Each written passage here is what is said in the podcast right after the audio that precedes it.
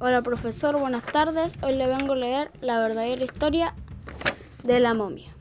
Había una vez un chico llamado Tiago.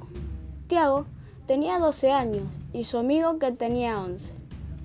Un día recordaron que sus abuelas le contaban una historia a que había una momia al frente de sus casas, que estaba abandonada.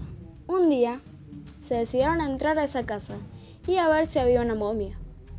Se fueron sigilosamente de sus casas y cruzaron la calle y la reja estaba cerrada. Entonces la tuvieron que trepar y cruzar la reja. Y se escuchó una risa y pensaron que eran los vecinos. Entraron lentamente y vieron una sombra, se acercaron y era un maniquí. Entonces siguieron su camino. Cada, se escuchaban cada vez más fuertes las risas siguiendo caminando y se vio siguieron caminando y se vio otra sombra.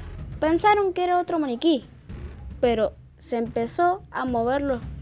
Los chicos corrieron como nunca antes, pero la momia los agarró y se los llevó a la habitación. En la habitación había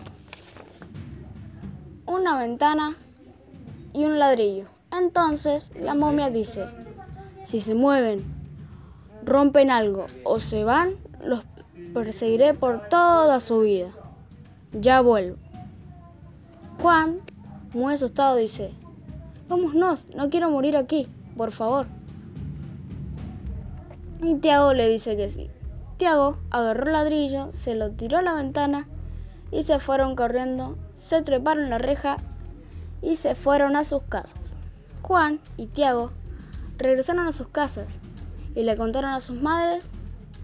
Sus madres no la creyeron, se juntaron otra vez y se prometieron no ir nunca más a esa casa.